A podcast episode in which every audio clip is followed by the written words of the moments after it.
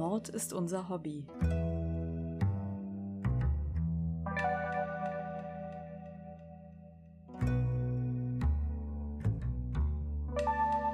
Und noch ein True Crime Podcast.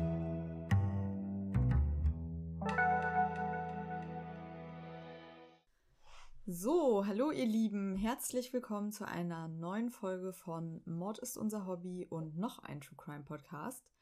Ich habe heute wieder einen ganz besonderen Gast mir eingeladen. Und zwar ist das der Manu. Hallo Manu. Ja, moin. Der Manu ist äh, die zweite Hälfte von den Filmfressen. Ihr habt ja vor ein paar Wochen schon den Peter kennengelernt. Und heute ist jetzt der Manu da. Ja, der Peter ist mein Kompagnon. Mit dem ja. betreibe ich diesen Filmkanal.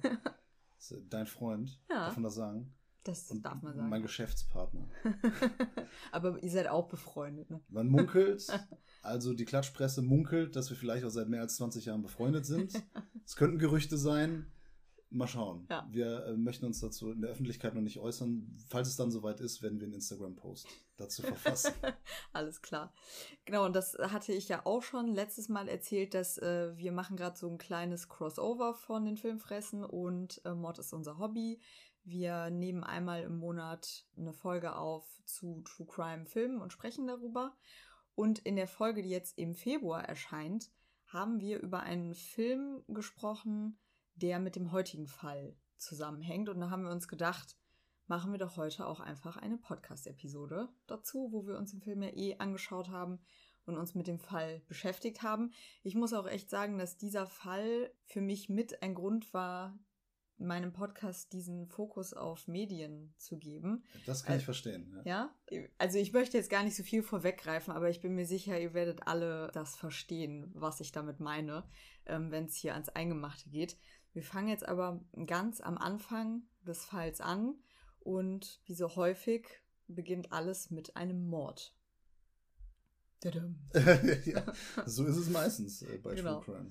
Also wir haben gerade den 29. Januar 1943. Wir befinden uns in Deutschland mitten im Zweiten Weltkrieg.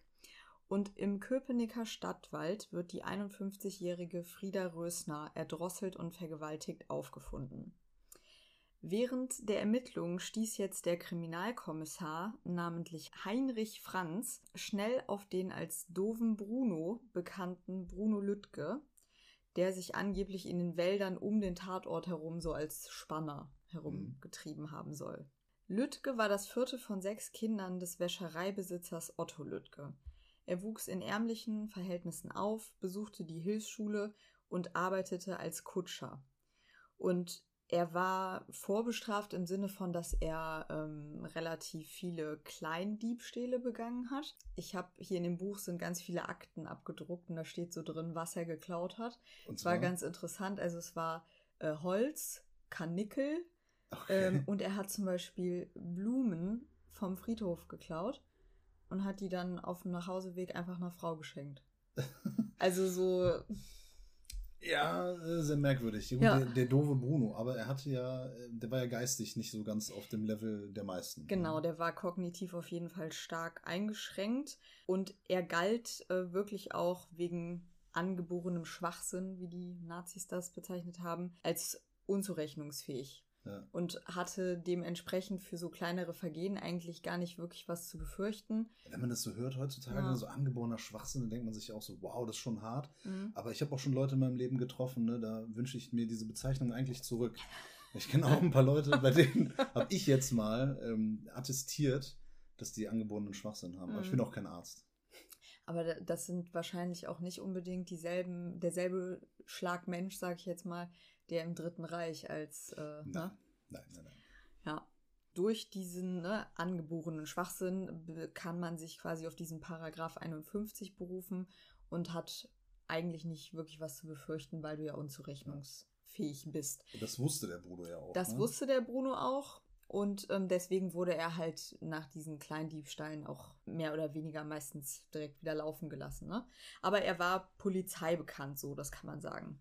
Jetzt hatte diese Unzurechnungsfähigkeit für ihn aber eine andere, sehr krasse Konsequenz. Und zwar ist er im Mai 1940 von den Nationalsozialisten zwangssterilisiert worden. Gab ja dieses Gesetz zur Verhütung erbkranken Nachwuchses. Also was es kognitiv oder körperlich eingeschränkten Menschen verboten hat, ja sich fortzupflanzen, beziehungsweise hat man die ja wirklich sterilisiert, damit sie sich nicht fortpflanzen konnten. Ich finde, das ist, ja, man kann sich das gar nicht vorstellen, ne, dass sowas angeordnet wird. Das ist der absolute Wahnsinn. Ja. Und wer sich mal so ein bisschen mit Rassenlehre beschäftigt hat, ich weiß nicht, ob du auch mal in meinen Kampf oder sowas reingelesen hast. Ja, so während sonstige. Studium auf jeden Fall. Ja, ich habe das auch nicht mehrere Seiten, also ein paar Seiten habe ich geschafft, aber ansonsten, da wird man wirklich verrückt ja, ja. dabei, weil das einfach so ekelhaft ist. Ja. Und was die auch damals, ähm, also so die Rassenlehre an sich ist ja schon mal komplett menschenfeindlich.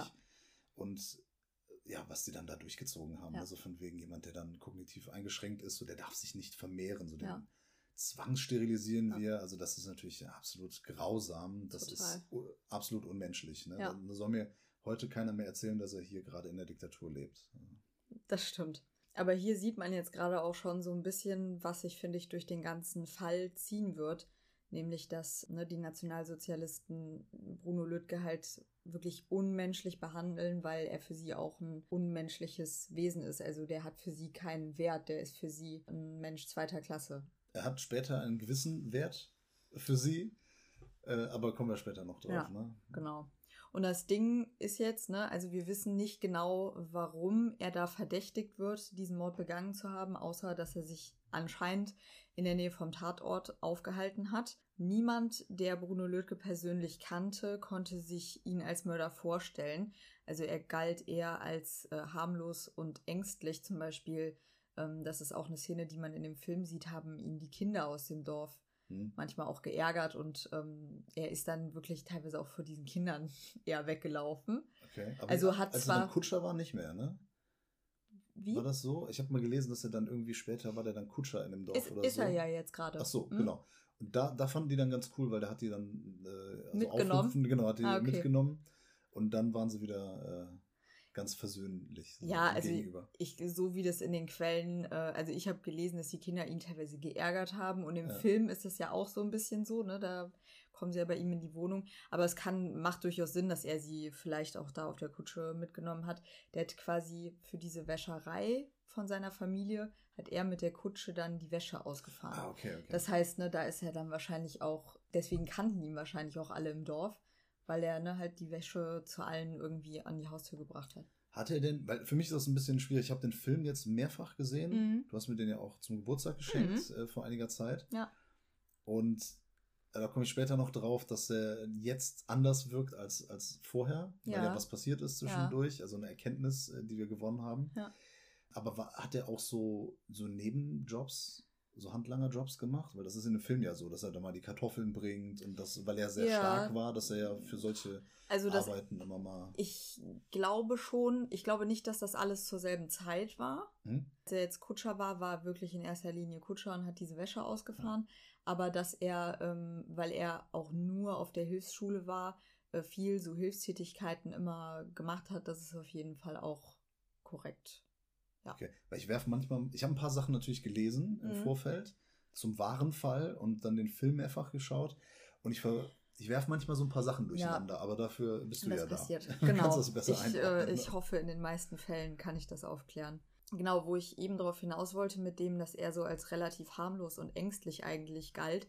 Er hat sich zum Beispiel immer geweigert, Hühner zu schlachten. Okay. Was ja schon, also, ne, ich möchte jetzt nicht vorweggreifen, aber stellt, also kannst du dir vorstellen, dass jemand, der keine Menschen, Fliege was zu leiden der tut. Menschen tötet, dann ein Problem damit hat, Hühner zu schlachten, ist irgendwie. Meistens nicht. Ähm, ich habe ja auch ein paar Bücher mal früher zu äh, hier von dem äh, Stefan Harbaut mhm. gelesen mhm. und da war es zumindest bei Triebtätern so, dass die häufig erst durch Schlachtung oder durch, durch mhm. Tierquälerei und durch Tötung von Tieren überhaupt erst auf den Geschmack gekommen sind. Wenn sich das mit Sexualität quasi gemischt hat. Genau, mhm. ja. Ähm, und deswegen, naja, ist schon mal unwahrscheinlich, dass er sagt, so, nee, ich kann den Tieren nichts antun, aber mhm. ähm, ja, dann, weiß ich nicht, erwürge ich da dann äh, die Damen ja. oder so. Ja. Komisch. Naja, auf jeden Fall halten wir mal fest, er, also es gibt keine direkten Indizien, die ihn belasten, aber er wird jetzt trotzdem festgenommen und zum Verhör gebracht, und zwar im März 1943. Und ja, jetzt passiert was, wo eigentlich nicht mehr zu rechnen ist, nämlich äh, Bruno Lüttke gesteht den Mord an der Witwe Rösner und er gesteht auch einfach weitere ungeklärte Morde in ganz Deutschland.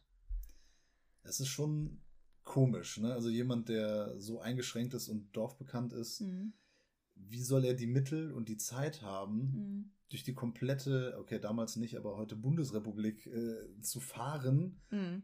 um seinem angeblichen Mordtrieb nachzukommen? Es ist, es ist schon ungereimt, ne, das Ganze. Aber also da kommen wir auch nachher nochmal drauf, ähm, weil es gibt wirklich einige Sachen, die dagegen sprechen. Ja. Aber wenn man sich jetzt mal so überlegt, wie kommt es zu dieser Situation, warum macht er das? Es gibt leider von den ersten Verhören keine Protokolle. Mhm. Deswegen ne, kann man es halt auch nicht nachvollziehen. Aber. Wie praktisch. Ja. Aber es ist auf jeden Fall belegt, dass der Kommissar Franz ihm aus taktischen Gründen zugesagt hat, dass für ihn der Paragraph 51 greift und er also wegen seiner Unzurechnungsfähigkeit nicht belangt werden konnte. Und nach dem, was jetzt von den vielen weiteren Verhören, die noch kommen, äh, protokolliert ist, das hat unter anderem ein niederländischer Kriminalist namens Jan Blau analysiert, also komplett alle Akten, die es gibt. Und der ist zu dem Ergebnis gekommen, dass Bruno Lüttke zu dem äh, Kommissar so eine Art Abhängigkeitsverhältnis hm. ähm, gebildet hat. Als Kumpel gesehen oder so, ne? Genau, also dass dieser Kommissar ihn irgendwie so auf kumpelhafte Weise für sich einvernehmen konnte. Und er hat ihm vor allem viele Suggestivfragen gestellt, was man ja eigentlich nicht machen darf in Verhören. Also er hat wirklich gezielt ungeklärte Mordfälle raussuchen lassen von seinen Leuten und hat dann Bruno Lüttke gefragt, waren sie am so und so vielten in der Stadt so und so? Und Bruno Lüttke hat jede dieser Fragen mit Ja beantwortet. Ja, aber der hat wahrscheinlich auch alles mit Ja beantwortet. Ne? Es gibt ja in dem Film auch so eine Szene, da ist es ja, gibt es ja auch dieses Verhör und dann mhm. fragen sie ihn ja auch irgendwie. Wie nach, viele Finger sind das? ja, so ungefähr. Wir fragen ihn irgendwie nach, ähm, nach den Erdteilen und er mhm. antwortet mit Norden, Süden, Osten, Westen mhm. und sowas. Ähm, ja. Kann ich mir vorstellen, dass er da ziemlich viel Zeug erzählt hat, vor allem wenn er weiß oder ne, laut seinem Wissen er nicht belangt werden konnte. Mhm. Genau. Ich habe hier gleich auch noch ein paar ähm, Beispiele rausgesucht. Der niederländische Kollege, das war in den 90ern, glaube ich. Ne? Genau, 94. Ja. Oder 91, glaube ich sogar schon. Mhm. Genau. Wie viel soll der jetzt, also wie viele Morde hat er eigentlich gestanden? Weil ich habe mal irgendwas gelesen von über 80 und dann mal über 50. Genau, also in der ersten Runde sind wir quasi bei äh, 53 oder 54 und ganz am Ende, als die Ermittlungen abgeschlossen sind, sind es wirklich 83. Ja, aber da muss man, also ich bin jetzt nicht so der True Crime Experte, aber du bist die True Crime Expertin. Aber von den Fällen, die ich gehört habe, da ist es schon alles über 10, ist schon unfassbar viel. Mm. 50? Ja, aber guck mal, also es gibt so viele Serienmörder, einer ne, der bekanntesten, Ted Bundy, der über 30 Frauen oder ja, das 30 ist schon verdammt viel. Aber die Dunkelziffer wird überall immer so, ja, wahrscheinlich 100 oder noch mehr. Ah, okay. Also ich persönlich glaube das auch nicht. ja. Aber also ich glaube, das ist auch so ein, wenn man einmal als Massenmörder gilt, dann fällt den Leuten es auch, glaube ich, nicht mehr schwer, so zu übertreiben. Äh, dann also, auch 100 oder 1000. Warum ja, nicht direkt? Ne? Oder ich meine, guck mal egal. hier der ähm, André Cicatillo, über den ja. haben wir da auch mal gesprochen bei Filmfressen. Genau. Der hatte doch auch super viele. Nachdem der äh, Bruno jetzt ja quasi alle diese Fragen bejaht hat, ähm, hat der Ko äh, Kommissar Franz auch behauptet, dass äh, der Bruno auch detailliertes Tatortwissen über die jeweiligen Fälle offenbart hätte. Also dass so auch die Täterschaft zweifelsfrei ne, klar ist ja. dass er das damit eigentlich zugegeben hat. Mm, aber das ist für uns jetzt eigentlich gar nicht mehr nachvollziehbar, ob das wirklich passiert ist, weil es von den ersten Verhören ja keine Protokolle gibt und weil auch so ein bisschen der Verdacht im Raum steht, dass es vor den eigentlichen Verhören so informelle Gespräche zwischen den beiden gab. Mhm. Das merkt man nämlich nachher noch ein bisschen an den Protokollen, die erhalten sind. Da lese ich gleich mal was draus vor. Und teilweise erwecken diese Verhöre auch den Eindruck, dass der Bruno Lüttke gar nicht so das Gefühl hatte, er muss wahrheitsgemäß auf die Fragen antworten, die ihm da gerade gestellt werden, sondern als wären das so Rätsel.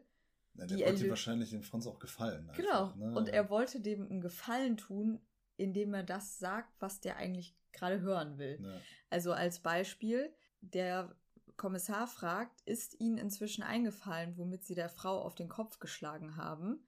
Lüdger antwortet laut Protokoll, det kriege ich nicht raus, muss es aber noch rauskriegen.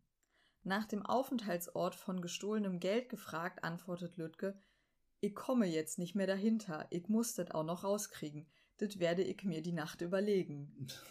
Gut. Also ich werde es mir heute Nacht überlegen. Äh, das, hallo? Ob das jetzt so eine stichhaltige äh, Aussage ja. ist, mit der man dann wirklich arbeiten kann. Vor allem, weil überlegen hier quasi dasselbe wie ausdenken ja. heißt eigentlich. Genau, und ne, jetzt gibt es auch einige Teile aus den Protokollen, die den Eindruck erwecken, dass es informelle Vorgespräche gegeben hat. Also Franz fragt, haben Sie sonst noch was mit der Leiche gemacht? Denken Sie mal an die Rösner. Lütke, von zudecken nicht, ich hab ihr zugedeckt. Franz, womit denn? Lütke, das wird wohl Laub sind gewesen. Okay. Also mal abgesehen von der Wortwahl bzw. der Grammatik, man merkt ja, dass, ne, wo er so sagt, von zudecken nicht, so nach Motto, das ist doch das, was du meinst, ne? Äh, ja. Das das ist überhaupt, also das ist vollkommen unseriös, äh, ja. wirkt das. Und ähm, es wirkt auch so, als wenn der überhaupt nicht weiß, warum er wirklich da ist und ja. worum es wirklich geht. Ja, das stimmt. Und um jetzt das Ganze noch verdächtiger zu machen, äh, enden viele Gesprächsprotokolle mit Versicherungen, dass nicht manipuliert wurde hm. und dass. Na dann. Also ich fand das total merkwürdig. Da steht dann, geschlossen mit dem Vermerk, dass dem Beschuldigten bisher zu den erörterten Mordsachen keine Lichtbilder vorgelegt worden sind, sondern der Beschuldigte über die einzelnen Tatorte selbst Auskunft gab. Ich finde Auf damit. Nachfrage. damit, dass es da steht, ne, ist es irgendwie immer unglaubwürdiger. Das also, sollte man eigentlich mal äh, rausfinden, ob das damals üblich war oder nicht. Ne? Weil ich glaube nicht, dass das immer extra dazu gesagt werden hm. musste, oder? Also ich weiß, ich, ich bin ja kein Experte. Das, also das weiß ich ehrlich gesagt auch nicht, aber glaube ich auch nicht. Ja, es ist halt, wie soll man sagen, ne, das passt hier alles schön zusammen. Ne? Das Bild formt sich dann. Ne? Ja. Das, äh, ja. Also was zum Beispiel auch, ähm, was der Heinz Franz auch zugegeben hat und was, glaube ich, schon üblich ist, was ich mir auch heute noch gut vorstellen kann, dass die den Bruno Lüttke zum Beispiel mit Essen oder mit Zigaretten belohnt haben, nachdem mhm. er was gestanden hat, was ja streng genommen auch schwierig ist, weil, ne, wenn jemand halt kognitiv eingeschränkt ist und du belohnst ihn für Geständnisse. Dann wird er das häufiger machen, wahrscheinlich, ähm, ne? Ich meine, es ist keine, also so weit wie ich das kenne, ne, ähm, ist das schon auch eine Taktik der Polizei. War das nicht hier bei diesem Don't Fuck with Cats äh, Typen auch? Da haben sie dann auch ähm, war das der Fall oder verwechsel ich den? Ich weiß nicht. Da oder? haben sie auch dann Leute mit Zigaretten oder mit anderen du Sachen. Du meinst bestimmt hier ähm, Henry Lee Lucas, oder? Ach so, auch, ja. Weil, also dazu wollte ich tatsächlich sogar noch einen eigenen Punkt machen, weil das ist sich so ähnlich, diese Situation. Und ich glaube, das gab es halt häufiger, ne? Ja. Dass, ähm, meine, es ist halt schwierig, weil auf der einen Seite wollen wir natürlich, also wir als der Staat, und äh, die Polizei als ein Organ des Staates wollen wir natürlich, dass Recht und Ordnung herrscht, beziehungsweise mhm. dass Straftäter dann auch ne, von der Straße kommen mhm. und äh, dass sie nicht mehr frei rumlaufen. Auf der anderen Seite ist dann so, welche Mittel sind okay ne? und ob man nicht dann Unschuldige auch dann ja. dazu bringt, äh, Sachen zu sagen, die sie ja. sonst nicht sagen würden oder zugeben, ja. nur damit man dann irgendwie schriftlich vorweisen kann, oh, hier haben wir einen. Ne? Ah, das ist natürlich dann schwierig. Ne? Ja. Ich muss auch sagen, also abgesehen von diesen zahlreichen Widersprüchen, ne, die sich jetzt aus der Verhörsituation ergeben, hast, das hast du ja eben auch schon so ein bisschen angedeutet, wirkt es auf mich halt auch irgendwie super unlogisch, dass sie einer Person mit dieser geistigen Einschränkung äh, zutrauen, dass sie sich so präzise an geografische und zeitliche ja. Details ähm, von Verbrechen ähm, erinnern kann, die ja hier in einer Zeitspanne von fast 20 Jahren umfassen, ne? Also. Das stimmt irgendwie. Also, das ist, es passt alles nicht so wirklich zusammen. Ja. Ne? Also, wir waren nicht da, wir wollen jetzt keine, wir wollen nicht sagen, so, so ist es gewesen und so ist es nicht gewesen, mhm. aber ähm, das ist natürlich schon sehr unwahrscheinlich. Das kann man auf jeden Fall sagen, dass das schon und, und dass die Methoden der Nazis oder solcher Verhöre nicht immer das Gelbe so, vom Ei so koscher sind, ja. um einen passenden Begriff dazu wählen. Ja. Ähm, das ist, glaube ich, auch äh, bekannt. Ja. ja. Und ne, dass es jetzt darüber hinaus auch noch, finde ich, was dagegen spricht, dass er ja aus ärmlichen Verhältnissen kommt, jetzt auch keinen super Lohn hat. Diese Taten sind einmal quer durch ganz Deutschland. Also wie hätte der da hin und her reisen sollen? Mit welchen Mitteln? Und vor allem, weißt du, der wird dauernd erwischt beim Kaninchenklauen, beim Blumen, Blumenklauen, ja. aber 20 Jahre lang wird er beim Morden nicht erwischt. Das ist. Ja, vor allem wenn er dann quer durch die Republik ja. reist, quer durchs Land reist. Ja, aber. Es, ist, es, fällt sehr schwer, das zu glauben, alles, genau. dass das wirklich so passiert ist. Aber ich meine, das muss man jetzt ja auch fairerweise mal sagen, das sind natürlich jetzt erstmal nur Sachen, die ja die Polizei mhm. hinterfragen kann, beziehungsweise die der Polizei komisch vorkommen kann. Die Bevölkerung ist darüber ja gar nicht äh, aufgeklärt. Ne? Es ist sowieso, da wir uns mitten im Krieg befinden, ist da nicht viel von in der Presse. Die halten das ja auch teilweise geheim, weil die Leute nicht noch zusätzlich in Angst und Schrecken versetzt genau. werden, weil da ist, herrschte sowieso schon genug Angst und Schrecken und da flogen ja auch schon Bomben. Ne? Genau. Also in Berlin sind mal in den Zeitungen, ne, sind dazu ein, zwei Artikel erschienen, so von wegen Ermittlungserfolg zu vermelden, der Mörder von Friede Rosner wurde gefunden und so weiter. Aber viel mehr ist da nicht passiert. Und um den ähm, Bruno Lüttke jetzt weiter als Serienmörder zu etablieren, also das irgendwie glaubwürdig erscheinen zu lassen, macht der Franz jetzt nämlich was, was auch die Polizei mit Henry Lee Lucas gemacht hat. Mhm. Und zwar machen die sogenannte Tatorttouren durch ganz Deutschland. Ah, okay, das, das haben die wirklich gemacht. Okay, das ist ja im Film ja auch. Ne, das haben die wirklich gemacht. Also, ne, man stellt ihn beispielsweise an eine Straße, lässt ihn auf den vermeintlichen Tatort zeigen oder auf den Tatort, weil der war es ja wahrscheinlich auch häufig, und behauptet dann mit dieser Fotografie, er ist der Täter.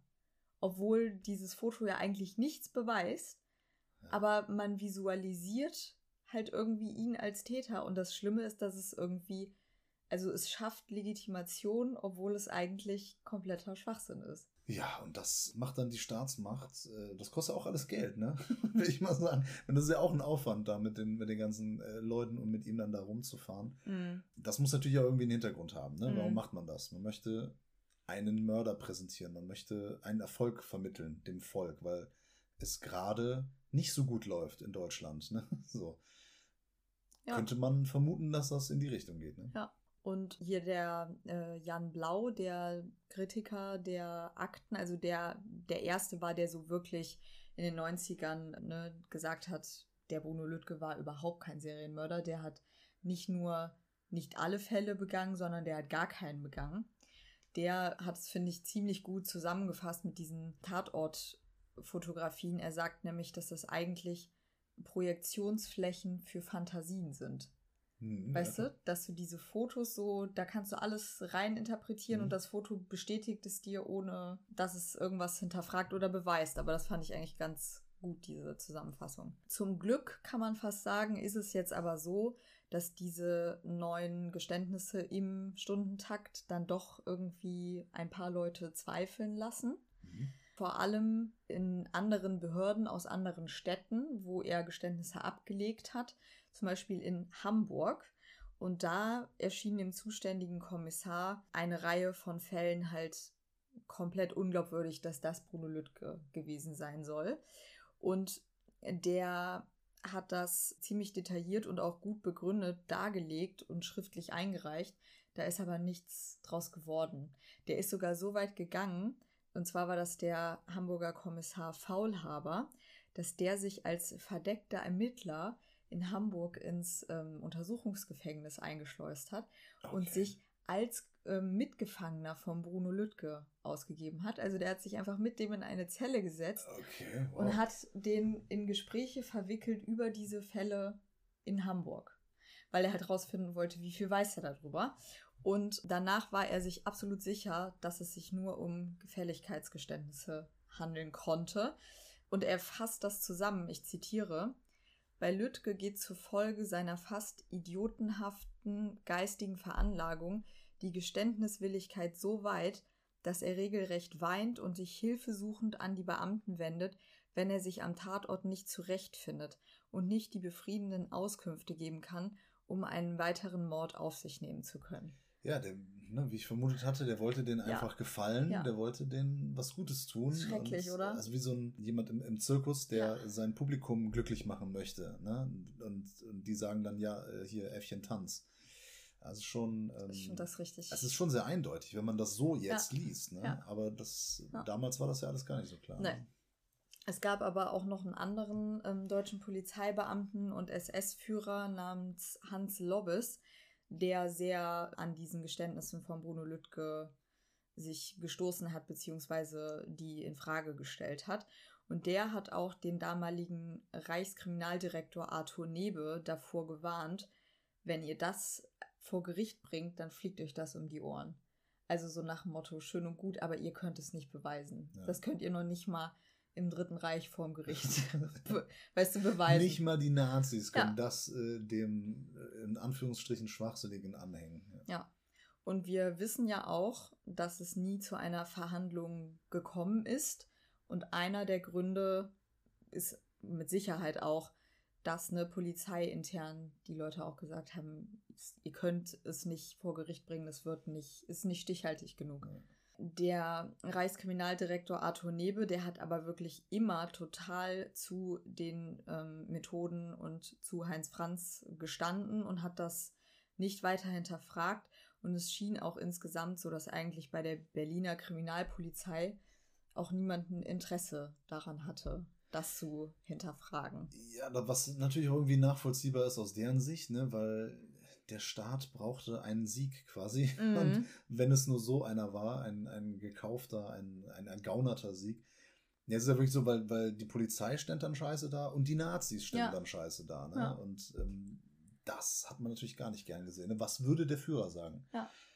Und ich meine, ne, das wäre jetzt nämlich auch so ein bisschen meine nächste Frage gewesen, so wie, wie erklärst du dir äh, die Motivation von dem Kriminalkommissar jetzt, diesen Serienmörder wirklich dann zu haben. Ich meine, es liegt ja auch auf der Hand. Der Karriere kann, machen. genau, der kann halt irgendwie sagen so, so 53 Mordfälle aufgeklärt, zack, hier bin ich, habe ich gemacht. Der genau. kriegt intern voll die Anerkennung, kann aufsteigen. Und was man glaube ich auch nicht unterschätzen darf, wir sind ja mitten im Krieg und je länger der ermittelt und je mehr Erfolge der hat, desto geringer ist die Wahrscheinlichkeit, dass der selber an die Front muss. Ja, war auch nicht so eine beliebte äh, Aktion nee. zu dem Zeitpunkt an, nee. die, an die Front zu müssen. Ähm, sah nämlich nicht so rosig aus. Ja. Spoiler, äh, die Deutschen haben den Zweiten Weltkrieg verloren. Psst. Genau wie den ersten. Habe ich gelesen. Weil du es eben nochmal gefragt hast, also insgesamt gestand Bruno Lüttke jetzt zwischen 1924 und 1943 84 Morde begangen zu haben. Und die Berliner Polizei betrachtete durch seine Geständnisse 53 Morde als aufgeklärt. Also das heißt, bei ne, ungefähr 30 Morden haben selbst sie gesagt, ja, können wir nicht sicher sagen. Ja gut, sieht ja auch da ja. etwas realistischer aus. Ne? Ja. Aber, und das finde ich eigentlich auch schon ein riesengroßes also da hätte ich schon ein riesengroßes Fragezeichen. Diese 53 Fälle, ne, für die Sie jetzt sagen, das war der Bruno Lüttke, unterscheiden sich so komplett, was jetzt den Tathergang, die Opferprofile und alles betrifft. Das sind also, komplett ne, verschiedene, verschiedene Morde. Mordwaffen, junge Frauen, alte Frauen, Kinder, Männer, so komplett also ist, ich meine, damals gab es sehr noch nicht, untypisch für Serienmörder, ne? Genau, es gab damals, glaube ich, noch nicht den Profiler, ne? Das wurde ja erst später in den USA, äh, ja. glaube ich, erfunden. Ähm, und aber ich meine, das hätte man sich vielleicht damals schon zusammenreimen können, dass das irgendwie nicht ganz passt. Ja. Ne? Wenn der Modus operandi da einfach ja. komplett wahllos ist. Ja. Und ne, auch damals wäre es ähm, schon möglich gewesen, Fingerabdrücke zu nehmen. Das mhm. äh, ne, ging ja auch damals schon. Ähm, es gab keine Fingerabdrücke, die Bruno Lücke belastet hätten. Ich weiß nicht, ob sie nicht genommen wurden oder ob es nicht benutzt wurde, weil es keine von ihm gab, aber so oder so wäre das auch nichts gewesen, was man jetzt gegen ihn hätte verwenden können. Spielt beiden, äh, beide Situationen spielen den dann in die Karten. Ja, ja. auf jeden Fall. So, und nach diesen äh, 84 Geständnissen sind die Ermittlungen jetzt abgeschlossen. Und Bruno Lüttke wird auf Veranlassung von Heinrich Himmler in das neu errichtete Kriminalmedizinische Zentralinstitut der Sicherheitspolizei in Wien überstellt. Und hier wurde er als vermeintliches Paradebeispiel eines geborenen Verbrechers, ja, einer Reihe von erbbiologischen Untersuchungen unterzogen. Aber was hat man sich denn davon versprochen? Ja. Also ich meine, mir ist schon klar, dass sie dann sagen wollen, ne, das ist hier genetisch bedingt mhm. und so, mhm. aber wie, dann jeder, der geboren wird oder jeder ab einem gewissen Alter muss dann irgendwie einen Gentest machen. Oder? Nee, ich, also ich glaube, die wollten quasi, die wollten den Bruno als Stereotyp für so einen erbkranken Schwerverbrecher ja, ne, inszenieren und äh, hoch, hochstilisieren, sage ich mal äh, und wollten, weil es ja einfach ihrer These von diesem unwerten Leben und äh, ne, warum es so ein Gesetz zur Sterilisierung gibt ja. und warum später ja auch Kranke und Behinderte getötet wurden, äh, das ist, sollte für die eine Legitimierung sein. dass sie ihre Machenschaften legitimieren wollten, ja. das, ist voll, das ist natürlich vollkommen klar.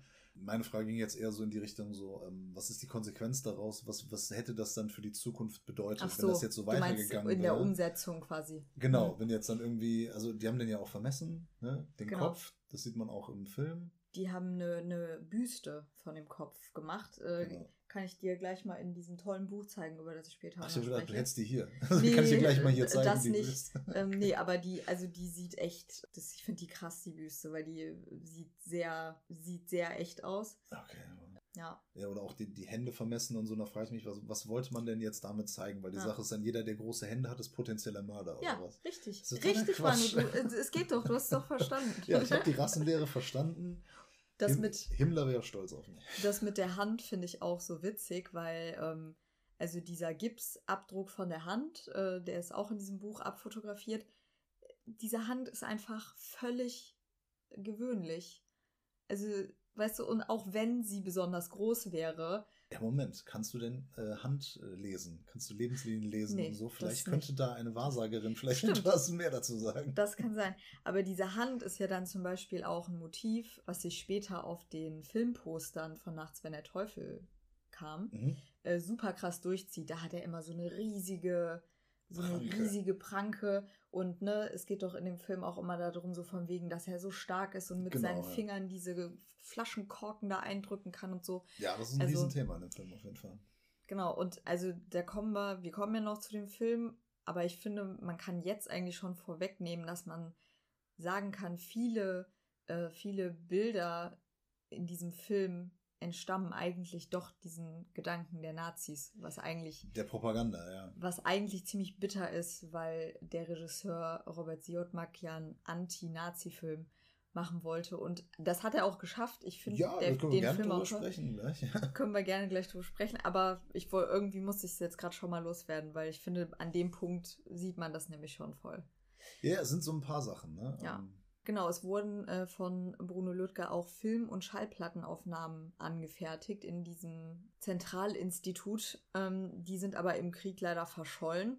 Und äh, also, damit ihr euch so ein bisschen vorstellen könnt, was für Experimente sie da mit ihm gemacht haben, der musste zum Beispiel so reinen Alkohol zu sich nehmen. Das ist, glaube ich, auch richtig schlimm. Ja. Die haben ihm Rückenmark punktiert und solche Sachen. Also ich bin Folter, mir ziemlich sicher, dass der auch, äh, dass der richtig schlimme Angst hatte, weil der ja. war ja so schreckhaft, ne? Und ja, und den dann noch so äh, körperliche ja. Folter da äh, ja. zu unterziehen, ne? Ich meine, Dr. Mengele gefällt das, ne? das ist natürlich klar, ne? Aber das ist äh, genau das, was die gemacht haben, ne? Mit ihren komischen Untersuchungen. Ne? Äh, da, da, können, da kann man aus heutiger Sicht noch so sagen, ja, da sind auch ein paar Sachen. Äh, daraus entstanden, ohne die hätten wir jetzt irgendwelche medizinischen Erkenntnisse nicht oder irgendwelche Medikamente nicht schön und gut, aber ähm, ne, wenn man jetzt für, für ähm, Make-up und, und so weiter, wenn da halt Tiere leiden müssen, für manches äh, Make-up, ne, ähm, damals mussten halt Menschen mhm. leiden. Ne, und nur weil die halt dann Gypsies waren oder weil sie Juden waren oder weil sie dann geistig woanders unterwegs waren, ja. ähm, ist noch lange kein Grund, da so an denen rumzudoktern. Nee. Das ist widerlich. Das stimmt. So, und im Prinzip haben wir jetzt die Situation, die haben jetzt diese, ne, die haben ihn jetzt vermessen und fotografiert und die Kopfbüste gemacht und die Handbüste. Und eigentlich haben sie das ja alles gemacht, um ihn als Serienmörder so eine Legende zu schaffen, einen Mythos zu schaffen. Aber was machen sie jetzt mit ihm? Sie können ihn ja nicht vor Gericht stellen. Und jetzt wird auch der Punkt klar, den äh, du eben, glaube ich, auch schon mal angesprochen hast. Jetzt sagen die äh, Eliten im Dritten Reich, Moment mal, wir können jetzt ja aber hier in unserem Ordnungsstaat nicht zugeben, dass hier so ein Idiot 20 Jahre lang gemordet hat. Ja. Das, das wirft ja ein total schlechtes Licht auf so uns. So ist das, ne? Was soll der Führer sagen? Ja, der, das würde quasi seinen Führungsanspruch ähm, in Frage stellen. Ja, natürlich. Ne? Du kannst ja nicht so in so ein Regime äh, fahren und dann passieren da solche Sachen. Ja. Was sie wirklich mit ihm gemacht haben, wissen wir nicht, ne? Doch. Also man weiß es tatsächlich äh, relativ, also sehr, sehr wahrscheinlich. Äh, ich weiß das hier aus diesem Buch Fabrikation eines Verbrechers, da erzähle ich okay. auch nachher noch mal ein bisschen was zu. Die haben wirklich alle Akten, die es zu diesem Thema gibt, irgendwie neu sortiert und geordnet und waren in allen Archiven und kommen zu dem Ergebnis, dass Bruno Lüttke während Versuchen mit vergifteter Munition gestorben ist. Okay, also dass er bei den Versuchen umgekommen ja. ist, das hatte ich auch also, gelesen, genau, ne? Ja. aber äh, was jetzt wirklich so der letzte. Ich hatte vor kurzem auch irgendwie noch gelesen, das sage ich nämlich auch leider im Filmfressen-Video, dass am wahrscheinlichsten ist, dass er in einer Unterdruckkammer gestorben ist. Ja, ja, ich erinnere mich. Das waren Fake News anscheinend. Okay. Also ich muss sagen, dem Buch vertraue ich doch sehr, weil das ist mit Abstand das okay. aktuellste und ausführlichste, was es gibt äh, zu diesem Thema. Aber da sind wir wieder bei den Medien ja. und bei der ähm, Weitergabe von Total. Informationen, der also Berichterstattung. Beim Fazit wollte ich da auch noch mal was zu sagen, weil ich finde es in diesem Fall auch echt total schwer, was man jetzt glaubt und was nicht. Genau, aber dafür sind wir ja da, ne? dass ja. wir es so ein bisschen aufarbeiten, dass wir verschiedene Sichtweisen ja. äh, zeigen oder sagen, dass, äh, dass die Literatur da nicht eindeutig ist. Ja. Immer, ne? Und dass sich nicht auch alle äh, AutorInnen einig sind. Einig sind, mhm. genau. Deswegen ähm, ist ja gerade das, ist ja bei dir auch immer so das Thema, so wie nehmen die Medien das wahr, was machen die Medien draus? Ne? Genau. Und das ist ja hier vor allem, ist es ja wirklich ja. exemplarisch und ganz wichtig. Also, dass sie diese, diese Versuche mit vergifteter Munition gemacht haben, das ist auf jeden Fall äh, belegt. Da gibt es äh, Akten zu. Und die wollten damit halt wirklich so im Sinne von Krieg ne, herausfinden, ob es denn nicht auch schon reicht, wenn so ein Mensch leicht angeschossen wird, einen Streifschuss hat, wenn er mit dieser vergifteten Munition angeschossen wird, dass er ja. trotzdem stirbt. Und das haben sie halt zuerst am Bruno Lüttke getestet und dann heißt in einer Aktennotiz heißt es, Versuche mit dem Geschoss haben ergeben, dass ein Mensch auch bei leichter Verwundung eingeht. Eingeht erinnert mich auch an ein Tier. Ja, total. Also das, das ist auf jeden Fall nicht, das bringt man nicht mit Menschen zusammen. Also man muss ja Pflanze oder Tier, ne? Genau. Eingeht. Also wie pervers muss man sein, erstmal sich das auszudenken, wie, also Munition erstmal, ne? Überhaupt einen Menschen zu erschießen, ist ja schon mal eine Sache. Aber dann so, wie vergiften die Munition? Was für ein Arschloch, was für ein menschenverachtender Dreckskerl muss es sein. Mit so vergifteten Pfeilen, oder? Genau, ja, ja sowas ja. auch. Ne? Und, und, dann so dieses, ja, wir testen das mal aus. Natürlich ja. an jemand, an, äh, an, an, irgendeinem, der halt da gerade da ist, anstatt zu sagen, ja. dann machen wir es halt, testen wir es an der Front oder so. Und selbst das wäre auch schon einfach nur, es ist einfach nur ekelhaft, ganz ehrlich. Ja. Und in der Aktnotiz, ne, der ging noch einen Satz weiter, steht jetzt noch, Tödliche Wirkung tritt nach etwa 50 bis 80 Minuten ein. Also das heißt, die haben ne, auf den geschossen und spätestens anderthalb Stunden später war er tot. Das Skelett haben sie dann natürlich auch noch in die gerichtsmedizinische Sammlung des Institutes aufgenommen, damit man das nachher noch schön vorzeigen kann. Genau. Ähm, aber das ist nach dem Krieg verloren gegangen, also das ist nicht mehr auffindbar. Das ist jetzt erstmal das Ende von Bruno Lüttges Leben, aber lange noch nicht das Ende von dem Fall. Ja. Weil, und also ich sprechen ja muss, heute noch drüber. Ja, und ich muss auch echt sagen, also ich finde, da alles, was jetzt passiert ist, bis zu dem Punkt, ist total schlimm. Aber das, was jetzt nach Bruno Lüttges Leben passiert, ist eigentlich noch mal genauso schlimm. Gewissermaßen geht es ja jetzt erst richtig los. Jetzt ist es nämlich so, dass nach dem Ende des Krieges zahlreiche deutsche Künstler und Journalisten das Bild von Bruno Lüttke als Serienmörder weiter transportieren. Also erstmal haben sie es angenommen. Genau. Beziehungsweise es wurde ja im Krieg, war ja gar nicht so viel darüber bekannt. Ja. Und jetzt gibt es aber ab 1946 immer mehr Berichte in der Presse. Okay. Ich meine, gut, warum sollte man es auch erstmal anzweifeln? Ne? Zweitens, es ist natürlich auch spektakulär. Mhm. Ne, und wir Menschen neigen dazu, Spektakuläres auch erstmal als interessant, ne? Da, das lesen wir, das konsumieren wir, da klicken wir drauf. Ja. Das ist erstmal natürlich super interessant. Ja. Und das ist ja so unglaublich, dass man es wahrscheinlich auch einfach glauben möchte. Dann so, ah, dieses Monster und Total. so. Ne? Das ist, ähm und ich glaube auch, dass wenn du gerade als Mensch äh, gerade den Zweiten Weltkrieg erlebt hast und mit Sicherheit auch sehr viele Deutsche eine große Schuld empfunden haben, die aber erstmal schön wegdrücken wollten auf Andere jemand sind anderen. auch schlimm. Andere sind noch viel schlimmer. Wir ja. haben ja nur nichts dagegen genau. gemacht. Wir haben ja nichts gewusst. Mhm, genau. Und ich glaube halt auch, dass diese Ermittlungsmethoden und so, klar, die hinterfragt man ja auch, würden wir jetzt ja auch nicht bei jedem Verurteilten in Deutschland hinterfragen. Mhm. Dazu muss es ja erstmal so einen begründeten Zweifel geben, dass man das alles aufrollt und analysiert ja. und so, ne?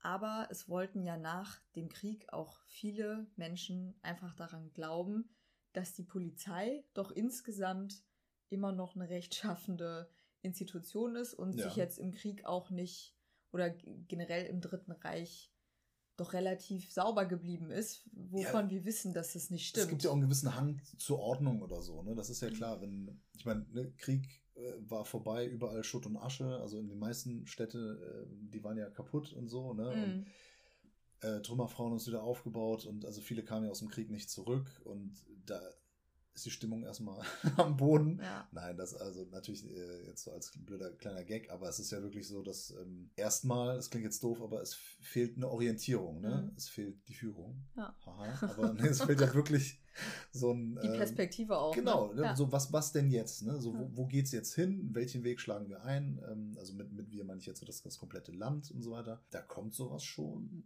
eventuell gelegen. Ja, ne? kann ich mir auch echt gut vorstellen. Und vor allem, ich meine, wenn, wenn da steht, der hat 53 Menschen umgebracht. Ja. Selbst wenn er 20 davon nicht umgebracht hat, hat er immer noch 30 umgebracht. Ne? Also selbst wenn man Zweifel daran ja. hat, dann hat anscheinend damals nicht alle in Frage ja, gestellt. Genau, und also dass jetzt wirklich, ne, da jemand hinhalten musste, der einfach komplett unschuldig war. Ja, also glaube ich auch nicht, dass ich das so ja, ohne. Ne, das stand ja in der Zeitung. Ja, ja. Ne, so, warum soll ich das nicht glauben? Ja, ne? ja klar. Ja aber ne, trotzdem irgendwie, ja, mit diesem fehlenden Prozess und auch irgendwie diesen ungeklärten Todesumständen, so ein bisschen zweifelhaft ist es ja schon. Ja, weil das wurde ja auch nicht berichtet. Ne? Ja. Ne? Das ist ja nämlich die Sache. Da steht dann. Ja, äh, ich glaube, ne? es wurde irgendwie, es wurde schon berichtet, dass er, dass er gestorben ist, aber das hieß irgendwie Herzversagen, ne? Ja, natürlich, letztlich ist immer Herzversagen, ja, ja. ne? Also. Ja, so, aber ne, hatte ich ja gerade schon gesagt, also ab 46 wird jetzt auch in der Presse viel darüber berichtet. Und man merkt halt schon so an den Attributen, die dem Bruno Lüttke äh, zugeschrieben werden, dass auch nach dem Krieg das nationalsozialistische Gedankengut nicht automatisch beseitigt war. Ja, das also, ist natürlich klar. Das, das äh, sage ich, sorry, dass ich unterbreche, aber dann, äh, ich sage das auch immer gerne den Leuten, ne, dass äh, war also, nicht sofort vorbei. Genau, was glaubt ihr denn, wo der Konrad Adenauer ja. wo die alle herkamen? Ja. Ne? Was, was, die, was die vorher gemacht haben. Ne? So, zack, da war die CDU. Ja. Nee, nee, die haben vorher, waren die auch schon tätig, ne? aber wahrscheinlich in einer anderen Partei. Ne? Und da gab es nicht so viele davor. Das sollte man sich auch immer wieder mal vor Augen halten. Ne? Ähm, ich sage auch nicht, dass, dass alle ne, damals die schlimmsten Menschen waren. Das, ne, es gibt auch Leute, die da versucht haben, ob es im Untergrund war oder auch äh, öffentlich äh, was zu machen. Mhm. Aber wie gesagt, ne, offizielle Posten und so weiter, ne, die waren ja. vorher anders ja. verteilt. Ja. Das ist ja vollkommen klar. Was ich jetzt mit diesen Attributen meinte, ne, sind solche Bezeichnungen wie affenähnlicher Tiermensch oder mhm. zurückgebliebener Neandertaler. Aha. Also da weißt du schon, aus welcher Ecke das ursprünglich kommt. Ne? Aus dem Niederrhein. ja, genau. Und jetzt gibt es im März 1950 im Spiegel einen großen Artikel von Bernd Wehner. Der war während der NS-Zeit Leiter der Zentrale zur Bekämpfung von Kapitalverbrechen. Also eigentlich auch jemand, der ein bisschen Ahnung haben ein sollte. Insider. Genau. Und mh, der folgt weitestgehend der Argumentation von Franz und stellt Lüttges Täterschaft nicht in Frage, nennt aber trotzdem irgendwie so Ungereimtheiten. Okay. Aber beschreibt Lütke auch als Tiermenschen, als großen, starken Menschenaffen und zurückgebliebenen Neandertaler. Also. Würde der Spiegel heute so nicht mehr schreiben? Wahrscheinlich. ja. Ein paar Jahre später erscheint im Jahre 1956 für die Münchner Illustrierte in 15 Teilen eine True Crime Story ah. ähm, vom Autor Willy Berthold. Und die wird hier als größter Massenmord der deutschen Kriminalgeschichte verkauft und als Tatsachenbericht. Okay, also ja gut, damals True ne? Crime auch schon sehr angesagt. Und dieser Tatsachenbericht trägt den Titel Nachts, wenn der Teufel kam. Mhm. Und lieferte die Vorlage für den gleichnamigen Spielfilm von Robert. Mack ein Jahr später. Also, ne, da ist wirklich diese Story in der Zeitung gewesen, 15 Teile. Dann ist die Produzentin, die Ilse Kubaschewski, hingegangen und hat gesagt, wir kaufen die Rechte. Genau, das heißt, jetzt sind wir eigentlich an dem Punkt, wo wir offen über den Film sprechen können.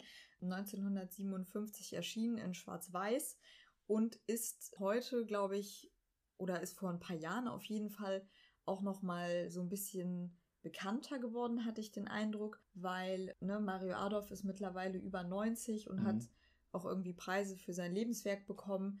Und Nachts, wenn der Teufel war, ist irgendwie so der Spielfilm, mit dem für ihn damals alles angefangen hat. Wo hat er so, seine Karriere begründet, ja. ne? War sein, seine erste genau, große ich glaube, er war 26 oder so, als er. Das habe ich jetzt nicht nachgeguckt. Auf jeden Fall noch relativ jung.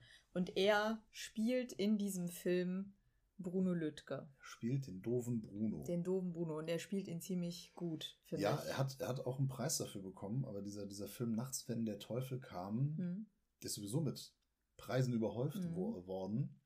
Äh, der kam sehr gut an bei der Presse, also bei den Kritikern kam er sehr gut an, hat viele Preise bekommen. Beim Publikum erstmal nicht so. Mhm. Da war die Rezeption etwas vorsichtiger, aber dann nach den Preisen kam auch das Publikum dann in die Lichtspielhäuser. Mhm. Der Titel ist sehr, sehr reißerisch, muss man sagen. Ne? Total. So reißerisch ist der Film gar nicht. Also zumindest von der gezeigten Gewalt nicht. Aber der Titel, wo du gerade sagst, der ist so reißerisch, ja. Also ist ein Titel, ne, wo sensationsgeile Menschen sich von angesprochen fühlen Klar. können. Aber ich finde ihn halt auch sehr doppeldeutig. Weil das nachts, wenn der Teufel kam, ist nicht meiner Meinung nach äh, exklusiv auf den Bruno Lüttke bezogen, sondern auch genau. auf die Nationalsozialisten. Und das ist das Schöne, wir haben ja das Format True Crime hier. Es gibt nämlich ein wahres Verbrechen. Mhm. Und das ist, also da können wir uns wahrscheinlich darauf einigen, dass es nämlich das Verbrechen an Bruno Lüttke ja. war.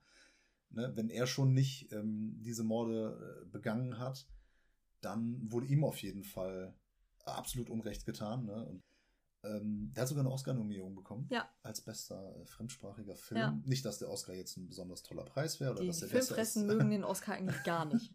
wir interessieren uns nicht so sehr ja. dafür, sagen, ja. sagen wir es mal so. Äh, das ist auch nicht der einzige äh, Filmpreis auf der Welt, aber na, Einer der wichtigsten. Ja. Preise sind immer so eine Sache. Ne? Aber hier ist es ähm, auch so, der hat mehrere Bundesfilmpreise erhalten. Ich glaube, der Robert Siotmak als Regisseur hat einen bekommen. Äh, der Hannes Messemer hat einen bekommen. Ähm, der ist auch großartig. Hannes Messemer spielt ja. hier einen bösen Nazi-Führer. Ja, der ist äh, hier oh, absoluter ist, Wahnsinn. Also. Ich habe mich ein bisschen äh, mehr mit ihm befasst, komme ich gleich zu. Ähm, also noch ein bisschen gelesen über ihn, was er sonst so gemacht hat. Ja ähm, weil der mich sehr beeindruckt hat in dem Film. Mhm. Natürlich Mario Adolf auch. Das war auch vielleicht der Grund, du hast mir den Film ja geschenkt. Ja. Die Sache ist, dass mein Opa immer mit Mario Adolf äh, nicht verwechselt wurde, aber der, der sah ja, ihm halt sehr ähnlich. Total. Und du siehst dem jungen Mario Adolf eigentlich auch ein bisschen ähnlich. Okay, ja, mit Bart halt. Ne? Ja. Das ist die Sache. Und später, also Mario Adolf dann mit Bart und weißem Haar, sah dann meinem Opa ja. ähnlich. Ja. Kamen Leute immer so, ah, sind Sie Mario? Mario, Mario. Ja, ja, und dann so, nein, bin ich nicht. Aber Sie sehen ihm sehr ähnlich. Dann meinte er, nee, nee, der sieht mir ähnlich. mein Opa war halt älter. Sehr äh, gute als, Antwort. Er. Und ähm, genau, da du ja True Crime Fan bist und das auch bei Filmjuwelen, die haben eine schöne Edition aufgelegt, ja. da hast du mir die geschenkt, da habe ich mich sehr drüber gefreut. Ja. Ich habe ihn jetzt selber übrigens auch zu Weihnachten bekommen. Ja, ich habe den schon im Regal ja. äh, stehen sehen. Und das ist ja so, ich habe den damals äh, relativ zeitig angeschaut und dann habe ich den später nochmal geguckt mhm. und jetzt nochmal. Mhm. Und zwischendurch ist ja das passiert, dass äh, Mario Adolf, der sich mittlerweile für die Rolle, obwohl sie seine Karriere begründet hat, er schämt es vielleicht zu viel gesagt, aber mhm. er distanziert sich davon. Ja. Und er hat dann auch den ähm, Frank-Walter Steinmeier angesprochen und hat äh, dafür gesorgt, dass ein Stolperstein für Bruno Lüttke in Berlin gelegt wurde. Ja. Das war jetzt im August 2021. Ganz aktuell, genau. Ja, und danach den Film nochmal zu gucken, also dadurch, dass es auch so hundertprozentig überall anerkannt ist und bestätigt ist, Mhm. dass Bruno Lüttke unschuldig war, Mhm. da bekommt der Film nochmal einen ganz anderen Mhm. Geschmack. Einen Total. ganz faden Beigeschmack, obwohl er immer noch großartig ist. Es Ja, ist ein guter Film. Es ist ein super Film, finde ich auch. ja, der ist sehr gut gemacht. Ja. Der ist viel lustiger als erwartet. Mhm. Am Anfang. Mhm. Später äh, wird er auch sehr ernst, Mhm. was auch adäquat ist, finde ich. Aber am Anfang, gerade wenn der, wenn es um den äh, Kommissar geht, der so ein Love Interest bekommt, Mhm. nämlich so eine An ist auch Kommissarin, ist sie, ne? Nee, die ist, äh, die ist Kriminalassistentin. Es ist Assistentin. eine Frau, Mann. Natürlich, Die kann höchstens Assistentin Ach, sein. ja, Frau Im Dritten Reich. 40ern, Bitte ja. nicht. Die kann tippen und sonst nix. Natürlich. Äh, natürlich dann Love Interest, ne? Ob der sein muss in dem Film, weiß ich nicht. Vielleicht ist es sogar, hatte ich eigentlich mal gedacht, der Schwachpunkt des Films, aber Mhm. eigentlich nicht. Also es Ja, ist irgendwie äh, lustig, wie die sich kennenlernen, die Sprüche, die die da ziehen, das ist schon äh, ganz witzig. Mhm. Und ähm, ja, gegen Ende wird der Film aber sehr, sehr ernst. Und er ist schon so eine Abrechnung mit dem Nazi-Regime. Allerdings wird das ein bisschen getrübt dadurch, dass es, dass Bruno Lüttke hier eben Ja. als Mörder dargestellt Ja. wird und vor allem in einer Szene ganz explizit, wenn er eine Frau Genau. angreift und sie halt umbringt. Wobei ich sagen muss, das fand ich eigentlich krass, ne? Wenn der, also Robert Siodmak und alle, die an dem Film beteiligt waren, ja wirklich davon ausgegangen sind, dass Bruno Lüttke dieser Serienmörder ist, dann finde ich es eigentlich krass, dass sie ihn nur einmal in Aktion gezeigt haben in dem Ja. Film. Und ich finde, was der Film trotzdem tut, obwohl er Bruno Lüttke als Mörder zeigt, er zeigt ihn gleichzeitig aber auch als Opfer der Nationalsozialisten.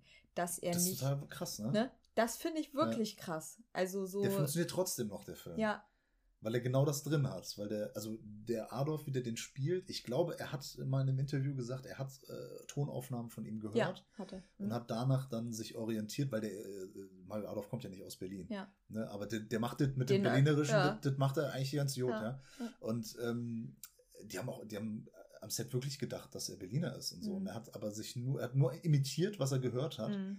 Und ähm, ne, wie er dann, also erstmal wie der spielt, ne, ich glaube, Mario Adolf, da braucht man nicht äh, viel zu sagen, außer dass das wirklich einer der besten, wichtigsten, erfolgreichsten, bekanntesten Schauspieler in Deutschland der Ja. letzten 50, 60 Jahre war, Ja. definitiv. Wie der das macht, ist natürlich äh, total krass und es wird ersichtlich, dass er zwar auch da diese bei diesen Tatortbegehungen, Ja. ne, dass er da die Tipps gibt, das ist da, da ist er schon sehr aktiv, Ja. Aber dass er sonst eben auch so Quatschantworten Ja. gibt und dass er halt Ja. diesem dem Kommissar total gefallen möchte. Ja. Das kommt durch und dass er eben sich so mit ihm ankumpeln möchte, weil er ihn Total. auch umhaut einmal. Voll. Ne? Und er ist ja Stimmt. der starke Typ Stimmt. und das imponiert ihm natürlich.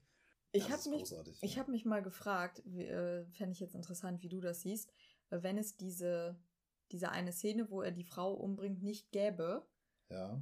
dann, also muss ich ganz ehrlich sagen, hätte ich das, glaube ich, auch irgendwie, also ich finde, er hat schon so viele sympathische Seiten eigentlich, so wie Ja. der Mario Adolf ihn darstellt, dass ich glaube, ich hätte ihn dann gar nicht unbedingt als schuldig empfunden, wenn es diese eine Tatszene nicht gegeben hätte.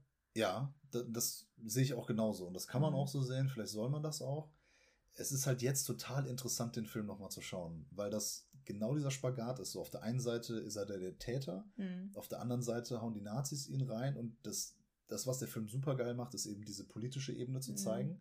Dass der Kommissar, der ist jetzt zwar nicht so richtig karrieregeil, aber der will ja auch einen Unschuldigen sogar äh, bewahren, den Coin. Das ist ja eigentlich das Paradoxe in dem Ja, Film, ne? Total krass. Das äh, wir, äh, haben wir vielleicht auch ein bisschen verpasst, ne, den Zuhörern einmal kurz so synopsisartig zu erklären, worum es in dem Film äh, geht, weil hier ist ja wirklich die Ausgangssituation, wir haben diese Morde, wir haben Ja. den Kriminalkommissar, der dem Heinz Franz nachempfunden ist und es ist ein Unschuldiger für diese Morde verhaftet worden genau. und der Heinz Franz weiß aber, dass es der Bruno Lüttke war, dass Ja. der der eigentliche Schuldige ist. Das ist ja wirklich, es ist paradox, wenn Deswegen man jetzt... also auf der einen Seite total gut und, und Mhm. auch richtig dargestellt, auf der anderen Seite leider äh, faktisch falsch, Mhm. Aber von der Darstellung halt irgendwie gut. Ne? Ja. Also er wollte was Gutes machen, Ja. in, indem er dann den äh, Bruno Lüttke dann überführt, sozusagen Mhm. in Anführungsstrichen. Aber da kommt ja noch so diese Nazi-Ebene dazu, ne? dieser Obergruppenführer, Der Rostov. Rostov, ja. Mit zwei S. Mit SS wird er geschrieben. weil er natürlich auch der SS-Obergruppenführer ist, glaube ich. Äh, der wird fantastisch verkörpert von äh, Hannes Messemer, der selbst äh, Kriegsdienst verrichtet hat und auch in Gefangenschaft war, in Kriegsgefangenschaft. Das fand ich, finde ich sehr interessant. Ja. Und danach hat er sich dafür entschieden, Schauspieler zu werden, obwohl er keine Schauspielausbildung hat. Krass. Hat sich so einer Frau, äh, freien Theatergruppe angeschlossen und hat dann ganz viele verschiedene Rollen gespielt, äh, auch aber ein, zwei Mal auf jeden Fall noch so einen, so einen SS-Typen. Mhm.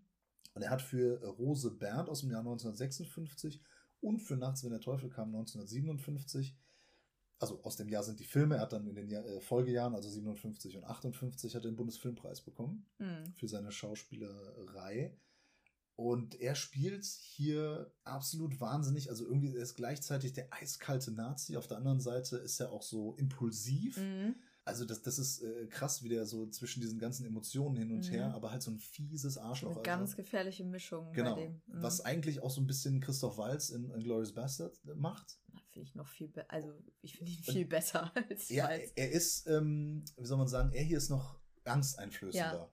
Weil er halt noch ernster und das noch realistischer ja, ist. Ich meine, Tarantino genau. ist natürlich ähm, realistischer. Das ist ja. eine, das basiert ja nicht auf Realismus und so. Das ist ja so, so eine Fantasy-Variante. Äh, der Realität und hier ist das ähm, sehr erschreckend, das Bild. Aber es ist beeindruckend, wie er das spielt. Ich finde auch die Szene, also immer die Szene zwischen ihm und dem Klaus Holm, der den ähm, Kommissar spielt. Diese Szenen, diese Dialoge, das, das sind ja. Äh, die besten Sachen im Film, obwohl natürlich Bruno Lüttke auch in den meisten Fällen sehr sympathisch ist und Mario Adolf auch, der hat ja auch einen Preis als bester Nachwuchsschauspieler mhm. dafür bekommen.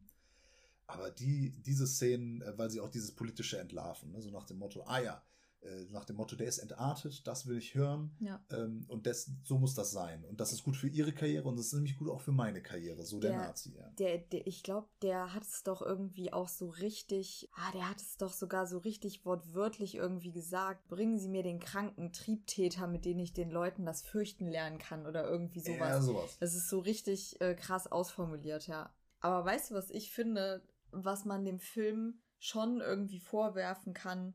Mal abgesehen von dieser, ne, dass sie quasi, dass der Film großen Teil daran hat, dass der Bruno Lüttke auch lange nach dem Krieg noch als Serienmörder gilt. Ich finde halt, dass wirklich diese Figur des ermittelnden Kommissars, die soll ja wirklich die Polizei irgendwie komplett entlasten. Also er ist ja, ja er ist total auch, unpolitisch und. Er ist auch der Protagonist, ne? Ja. Und er ist nicht in der Partei. Ne? Er ist nicht in der Partei, aber ich finde, der Film äh, erweckt so ein bisschen den Eindruck, als hätte es damals nur überzeugte Nationalsozialisten und okay. quasi so geheime Widerstandskämpfer gegeben. Also dieses, dieses Großteil, äh, der Großteil der Bevölkerung, der Mitläufer war, aber sich dadurch ja trotzdem sehr schuldig gemacht hat das fehlt mir hier. Ich finde, das ist zu schwarz-weiß irgendwie. Weißt du, auch die Kriminalität. Das ist ein bisschen anders. Echt? Ja, also, also das habe ich irgendwie schon so ein bisschen. Das kam bei mir ein bisschen anders rüber. Also die Leute in dem Dorf, ähm, die sind ja auch, also die reden halt vom Krieg, ne? Mhm. Der ja da gerade auch tobt, ne? Wir sehen ja auch oder hören ja auch dann häufig Bombeneinschläge und sowas. Mhm. Gut, der Bruno Lüttke, der, der hat von sowas ja gar keine Ahnung, auch da kein Interesse. Ich finde gar nicht, dass der Kommissar so uninteressiert ist. Ich glaube schon, dass der das auch gar nicht so geil findet. Ne? Mhm. Also der grüßt ja auch nie großartig mit Heil Hitler. Ja, ja. Ähm, ist nicht in der Partei, was dem ähm, Rostorf natürlich äh, auch übel aufstößt. Ja, ja. Und das war ja auch nicht so, also ich meine, der ist in der Polizei zur Nazi-Zeit und ist nicht in der Partei. Ja, klar, aber das ist ja, das ist ja das Fiktive an der Figur, weißt ja, du? Okay. Der echte Kriminalkommissar ja, da, war ja in der Partei und ja, das ja, okay. war ja ein Nazi. Ja, ja, aber äh, so, ich hatte so verstanden, dass du meinst, der Film, ähm, der spiegelt das nicht so richtig wieder. Ja, ich finde, der Film macht ja quasi aus, der Polizist heißt doch sogar auch ähnlich, oder? Der Klaus Holm, wie heißt die Rolle nochmal? Kersten.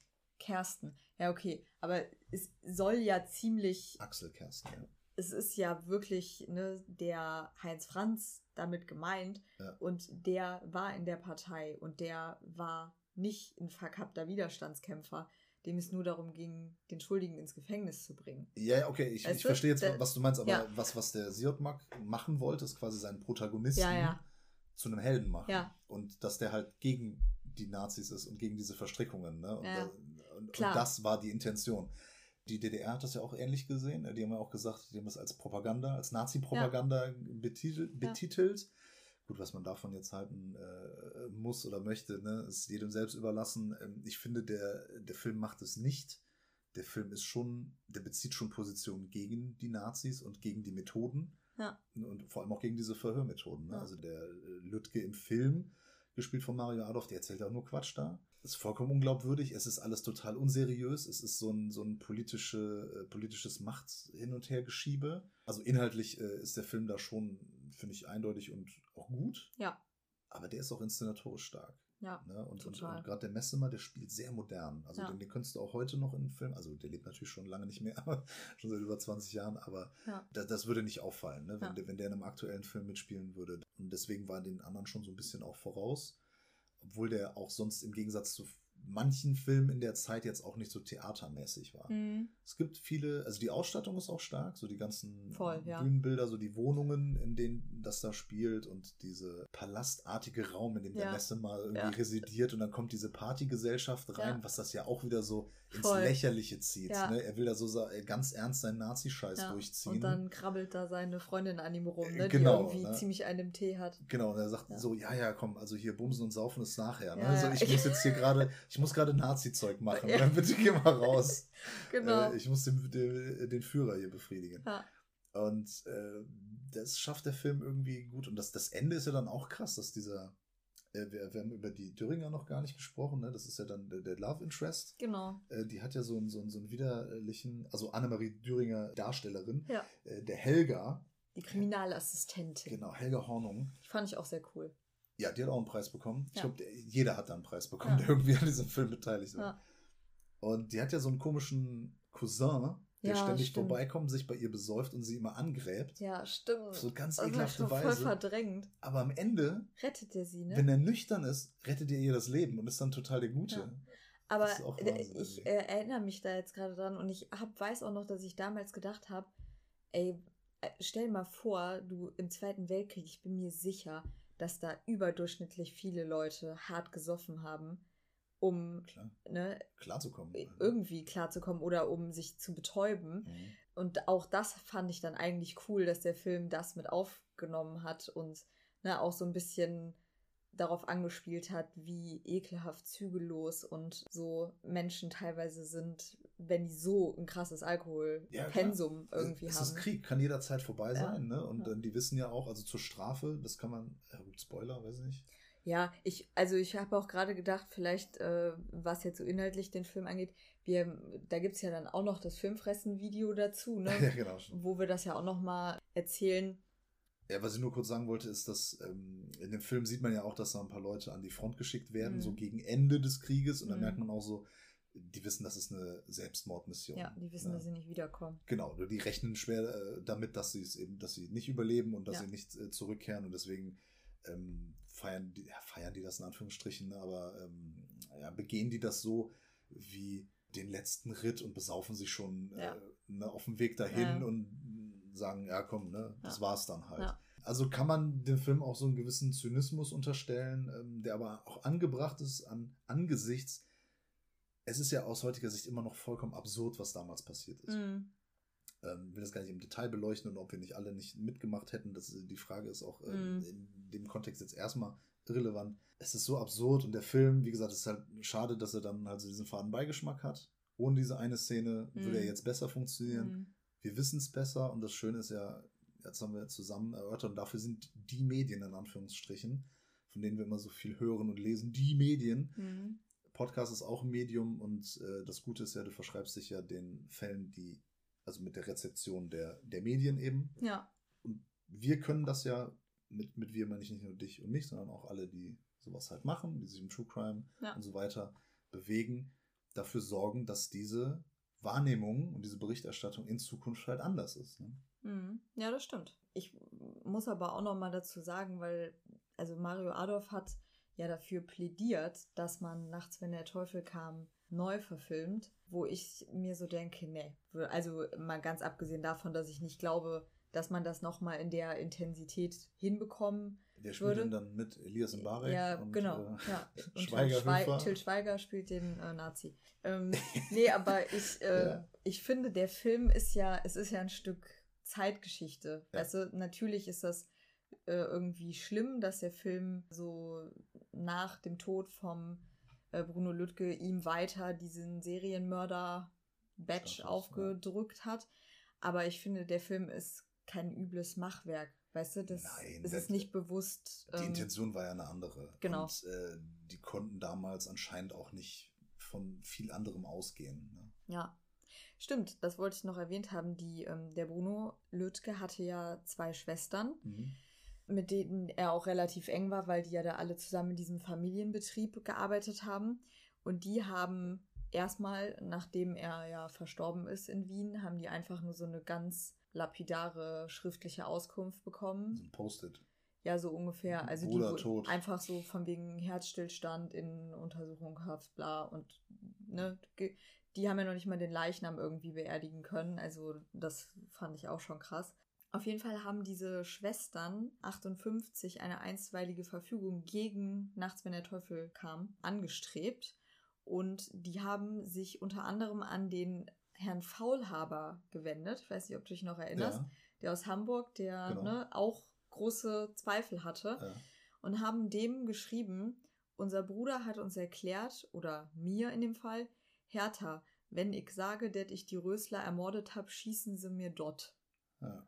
Also der hatte wirklich, glaube ich, auch einfach, der hat ab einem gewissen Punkt wahrscheinlich gemerkt, das stimmt nicht, dass ich hier mit dem Paragraphen 51 rauskomme. Ja. Das hat der irgendwann gemerkt. Das haben die dem wahrscheinlich als, als Kind schon erklärt und eingetrichtert, von wegen hier Paragraph 51, oder er hat es ja von der Polizei dann auch durch Ja. seine kleinen Diebstähle und so. Aber, ja gut, ne, da waren halt andere Leute am Werk, die sich über solche Sachen hinweg setzen konnten. Und das richtig krasse ist jetzt, dass der, der Richter, der diesen, äh, diesen Antrag auf einstweilige Verfügung bearbeitet, ein ehemaliges NSDAP-Mitglied ist Ah, und sagt, die Aktenlage würde eindeutig darlegen, dass es sich bei Lütke um einen Mörder handelt und deswegen weist er die Klage ab. ach so, ja, das, das Gute ist ja, äh, genau aus dem Grund gibt es ja heute die Legislative, die Judikative und die Mhm. Gibt es eben die Gewaltenteilung in Deutschland, damit sowas genau nicht passiert oder nicht mehr passiert. Aber es ist krass, oder? Weil das zieht sich halt einfach so weiter. Ja. Das äh, fand ich echt erschreckend. Ähm, ein paar Jahre später, äh, 1965, wird dann eine Buchreihe veröffentlicht, die heißt Kriminalfälle ohne Beispiel von Gün Günther Prodöhl. Und der kam schon zu dem Schluss, dass äh, Lütke bewusst als Serienmörder aufgebaut wurde und dass der Film nicht so sehr den Tatsachen entspricht, wie er uns glauben machen will. Mhm. Aber ich glaube, der hat es noch nicht so klar formuliert wie der Niederländer, ne, der dann gesagt hat, ey Leute, das ist alles eine riesengroße Verarschung. Sondern der hat nur gesagt, nee, also da stimmt was nicht und der Film ist nicht so realistisch, wie er sein Ja. möchte. Genau, aber trotzdem ne, hat es jetzt noch fast drei Jahrzehnte gedauert, bis dann wirklich was passiert ist und der Jan Blau durch seine Nachforschungen rausgestellt hat, dass der Bruno Lüttke wirklich unschuldig war. Und zwar hat er gesagt, keine der abstrakten und wirren Aussagen Lüttges über seine Morde sind als Geständnisse kriminalistisch nachvollziehbar. Also er ist ja ne, Kriminalkommissar ehemaliger, deswegen finde ich das auch ähm, Das ist ist ja- glaubwürdig, ne? Genau. Die an den Tatorten vorgefundenen Fingerabdrücke wurden in keinem Fall abgeglichen, obwohl dies damals bereits üblich war. Die Rekonstruktion des Tatgeschehens mit Lüttges gelang nur mit erkennbarer Nachhilfe. Alibis wurden unzureichend geprüft, Sachbeweise und belastbare Zeugenaussage sagen gegen Lüttke lagen in keinem Fall vor. Die suggestive Vernehmungstaktik zielte einzig und allein darauf ab, Selbstbelastung Lüttges verwertbar. Also, können ja festhalten, er ist einfach als Bauernopfer Es sind von wirklich, den ne- Nazis instrumentalisiert worden. Ja, Ähm, Ja. Er ist natürlich ein dankbarer, dankbares Opfer, ne, wenn er alles auch immer bejaht und dann mitspielt, in Anführungszeichen. Er hat wirklich gespielt, er hat ja mitgespielt, weil er Ja. dachte, das ist alles hier, ähm, it's all fun and games. Aber ähm, Ja. nee, war es halt nicht. Ne? Sie Ja. haben, haben halt geopfert. Beziehungsweise letztlich dann, äh, ja, das ist auch so die, dieses, dieses Abgefahrene, dass sie dann doch irgendwann gesehen haben, na scheiße, wir kommen hier nicht durch. Ja. Ne? Na gut, dann lass mal noch das Letzte aus dem rausholen. Ja, lass ihn noch als Versuchskaninchen genau. benutzen. Ne? Ja. ja. total pervers. Einfach. Voll. Umso erfreulicher finde ich es dann jetzt aber zu sehen, dass gerade in den letzten Jahren äh, doch nochmal sowas wie eine nachträgliche Aufklärung in dem Fall halt eintritt. Also zum Beispiel durch dieses Buch. Ich nehme es mal, nehme es mal gerade auf den Schoß, um nachzugucken, wie viele Seiten es hat. Das ist nämlich echt ein richtig dicker Schinken. Es hat, halt es mal ins Mikrofon. nee, ich poste euch natürlich ein Bild davon. Es ist äh, halb so groß wie ich, würde ich sagen. das ist schon ein sehr großes ähm, äh, Buch. Ja. Es hat 330 Seiten und ist echt so Katalogformat. Heißt Die Fabrikation eines Verbrechers von Axel Dossmann und Susanne Regener. Also jeder, der sich für diesen Fall interessiert, dem würde ich das echt ans Herz legen. Ähm, hier sind alle Artikel, über die wir gesprochen haben, aus dem Spiegel und sowas, diese Serie, das ist alles hier drin abgedruckt. Okay. Es sind Auszüge aus den Akten, aus den Verhörprotokollen abgedruckt, äh, die ganzen Fotos von diesen Büsten und so. Also es ist ein super gut recherchiertes Buch. Es ist sehr wissenschaftlich geschrieben. Mhm. Ich merke, dass mir das, ähm, nachdem meine Uni-Zeit jetzt ja so ein bisschen her ist, äh, zunehmend schwerfällt, so ähm, dieses wissenschaftliche okay. Texte lesen irgendwie. Aber. Viele Fußnoten? Ja, genau. Okay. So. Aber es gibt auch viele Bilder. Also. Ach, puh. Huh. Kann ich das ja auch mal lesen. genau. nee, aber also das Buch ist wirklich sehr, sehr toll. Ich habe das für die Vorbereitung der Folge auch größtenteils benutzt, weil mir das auch alles sehr verlässlich und gut belegt erscheint, was die Herrschaften da schreiben. Und es gibt eine RBB Arte Doku aus dem Jahr 2020, die heißt wie diese Folge, nämlich die Erfindung eines Mörders. Und zwar ähm, ist die von einer Kölner Produktionsfirma produziert worden, bei der ich mal gearbeitet habe. Ah, die Firma Coin. Die Firma Coin Film, genau. Und äh, die haben nicht nur, also die haben nämlich auch viel mit Mario Adolf gemacht. Deswegen kam ich auch vor ein paar Jahren schon mit diesem Fall in Berührung. Die haben auch eine Biografie mit Mario Adolf gedreht. Mhm. Und weil es da nur so ein kurzes Kapitel über den Film geben konnte und der Mario Adolf halt ne, ihn das jetzt auch so im Nachhinein im Alter beschäftigt, ähm, dass er so ein Unrecht empfinden hat, dass er dem Bruno Lüttke irgendwie Unrecht getan hat. Deswegen haben sie dann diese Doku mit ihm gedreht. Genau, da verlinke ich euch die Infos auch in den Show Notes, dass ihr euch das anschauen könnt. Und die haben jetzt zusätzlich gerade eine fiktive Serie im Development äh, mit dem Namen Teufelskreis wo sie die Geschichte von Bruno Lüttke weitererzählen wollen. Okay. Ähm, Interessanter Titel im Teufelskreis. Ja, und zwar, äh, ich erzähle da jetzt gar nicht mehr zu, weil nämlich in der nächsten Folge ähm, habe ich den Herbert Schwering, den Produzenten von Coinfilm, äh, zum Interview geladen. Und der wird euch ähm, unter anderem was über diese Serie erzählen. Sehr cool. Ja. Sehr cool. Zur Stolperstein-Verlegung fiel mir eben noch ein. Das ist ja vor dem Elternhaus von Bruno Lüttke verlegt worden. Ne? Also da, wo es stand. Ne? Es steht genau. ja, glaube ich, nicht mehr da. Ne? Äh, doch, Grüne Trift 32 in Köpenick. Okay, ich meine, ich hatte mal gelesen, dass, es, äh, dass das Haus da nicht mehr steht. Achso, das kann sein, dass ja. es nicht mehr das Originalhaus ist, ja. ja. Aber ich, also ich hatte mir Fotos davon angeschaut und ich fand es irgendwie so berührend, dass bei dieser Stolpersteinverlegung stand ein Foto, so ein gerahmtes Foto von Bruno Lüttke auf dem Boden und das war ein Foto von ihm mit, äh, also mit seiner Kutsche, mit einem Pferd. Ach, okay. Und er lächelt halt so in die Kamera. Und dann ist mir mal aufgefallen, und das steht auch hier in diesem Buch, da ist das Bild auch drin, zeige ich dir gleich mal. Das ist äh, quasi das einzige private Bild, was es von ihm gibt. Und es ist das einzige Bild, was es von ihm gibt, das nicht die Nazis gemacht haben. Ach. Also das ist, da habe ich nochmal gedacht, wie wenig eigentlich von diesem Menschen so übrig geblieben ist und wie wenig wir eigentlich über diesen Menschen äh, Bruno Lüttke wissen, das muss man sich mal klar machen. Das meiste, was wir jetzt glauben zu wissen, wissen wir über Zeugnisse, die die Nationalsozialisten uns hinterlassen haben.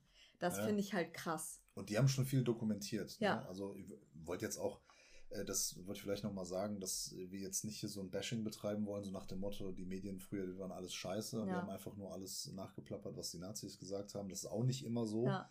wie gesagt, ne, Mittel waren andere, es waren andere Zeiten, es gab sehr begrenzte Ressourcen und. Äh, und es hat ja auch teilweise Gründe, das hatten wir auch gesagt, weswegen die Leute das damals auch gar nicht hinterfragen wollten. Ne? Genau, ja. Und dann war das natürlich auch, es war ein guter äh, Aufhänger für eine Zeitung. Es, ja. es, es, es gab Bedarf. Und was uns, glaube ich, dann äh, wichtig ist, ist zu zeigen, wie es sich über die Jahre einfach verändert hat wie wir es heute sehen und dass aber auch so ein Film wie Nachts, wenn der Teufel kam, dass der auch heute noch wichtig ist und ein sehr gutes Zeitdokument. Ja. Auch wenn er nicht alles äh, historisch akkurat abgebildet ist, äh, macht es den Film nicht schlechter und trotzdem bewegt es ja dazu, sich mit dem Fall zu befassen. Total, ja. Und der hat ja natürlich immer noch eine gute Aussage. Ja. Worauf ich aber noch kurz eingehen möchte, ist, und das finde ich wirklich erschreckend, dass Bruno Lüttke, glaube ich, für immer in vielen Internetbeiträgen oder äh, YouTube-Videos ein Serienmörder bleiben wird. Also ähm, es gibt so viele Videos oder Podcast-Episoden, die ihn weiterhin einfach als ähm, Serienmörder sehen, weil ne, einmal irgendwo so eine Quelle äh, als richtig abgespeichert, dann wird die nicht mehr hinterfragt und dann hast du dann ja, ist die Geschichte. Noch nicht. Ich meine, das hat 60 Jahre jetzt gedauert. Ne? Ja. Lass nochmal 60 Jahre ins Land ziehen. Und wie gesagt, wenn, wenn, Leute wie wir uns dann so damit befassen ja. und das dann äh, andere Informationen ins Netz streuen und so weiter, aber, vielleicht wird sich das dann auch nochmal ändern. Also guck mal, der, ähm, da hatten wir gesagt, hier die, ähm, dieser Bericht vom Jan Blau war in den 90ern. Ja. 2005 führt Spiegel Online Bruno Lüttke in einer Liste namens Serienmörder in Deutschland.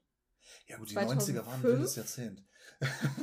ja, äh, ebenfalls 2005, auch Wikipedia widmet man Lüdke einen Artikel, der ihn als Serienmörder benennt. 2006, die DVD von Nachts, wenn der Teufel kam, wird auch international weiterhin als authentische Geschichte vermarktet. Ja. Das finde ich auch krass. Und 2013, der RBB sendet eine Dokumentation mit dem Titel Der Massenmörder Bruno Lüttke.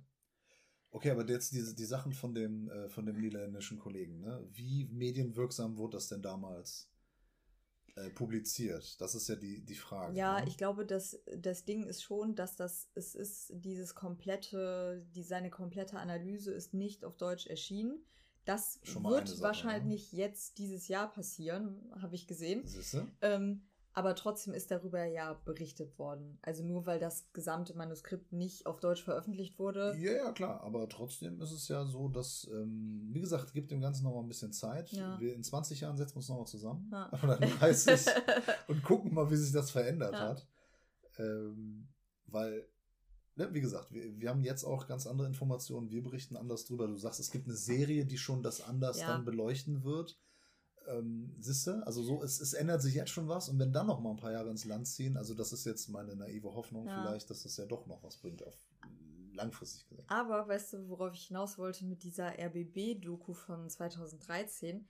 Die heißt Der Massenmörder Bruno Lüdke. Im Film selbst wird es aber durchaus erklärt, so von wegen, der stimmte alles gar nicht. Aber Titel. Das heißt aber den Titel zu nehmen, so nach dem Motto, Serienkiller ist besser für die Quote. Also. Massenmörder ist besser für die Quote, als zu sagen, ähm, keine Ahnung, der erfundene Mörder oder. Na, ja, das, ne? das ist Whatever. genau das Ding. Ähm, das, das wollte ich nämlich auch noch sagen in dem Podcast, da hatte ich mir auch Gedanken zu gemacht, dass es ja wirklich ist. Das Monster von Köpenick. Ist so, wenn du sagst, das Monster, der Typ hat 80 Leute umgebracht oder 100, 1000, ja. 1000 Leute umgebracht, ist egal, irgendeine Zahl, irgendwas, was vollkommen unrealistisch ist das ist natürlich wirksam. Da klicken wir drauf, ne? da schlagen wir, ja. da kaufen wir die Zeitung. Aber wenn wir sagen so, ach, äh, Kollege XY, der war gar kein Mörder, ne? Hm. Puh, langweilig. Ich, ich kann es aus eigener Erfahrung sagen, bei Filmfressen, wenn wir sagen, ey, das sind die besten Filme des Jahres, ne?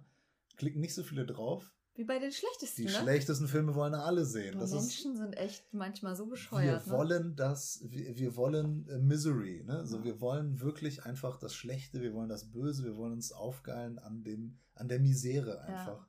Ja. Und ja, ist aber so. So das sind wir ehrlich. Äh, das ist ein sehr, äh, sehr deprimierendes Ende eigentlich für diese Folge. aber, nee, genau. Was ich eigentlich ans Ende noch stellen wollte. Und das ist halt wirklich krass, weil wir darüber jetzt die gesamte Folge nicht geredet haben. Wir reden die ganze Zeit von über 50 Mordfällen, die es ja gegeben hat. und die der Bruno Lüttke nicht begangen hat. Bis auf einen einzigen Mord sind die alle niemals aufgeklärt worden. Tja, wer war's? Ist das nicht krass? Also, kleiner Spoiler zur kommenden Folge mit dem Herbert. Herbert hat gesagt, die haben teilweise bestimmt ihre eigenen Morde verdeckt mit dem Bruno. Die Polizei. Die Nazis. Also die, ja, die Nazis, ja natürlich, das ist ja klar. Ja, ja natürlich. Ja, also, nee, aber. Du meinst, also, die Nazis haben Morde begangen? Ja. Ich denke, das ist durchaus möglich. so ein paar, ja. Es könnte durchaus der Wahrheit Also es ist nur fast ungewöhnlich, dass sie versuchen, irgendwelche Morde zu vertuschen, ne? Weil meistens haben sie ja. Äh, ja, wenn das so Privatgeschichten das Gefühl, sind oder ja. so, oder irgendwelche Sachen, wo dann Leute einfach nur ja. aus dem Weg geräumt werden mussten, die man jetzt nicht sich an die äh, Brust heften konnte. Ja. Verwundert mich nicht. Ja.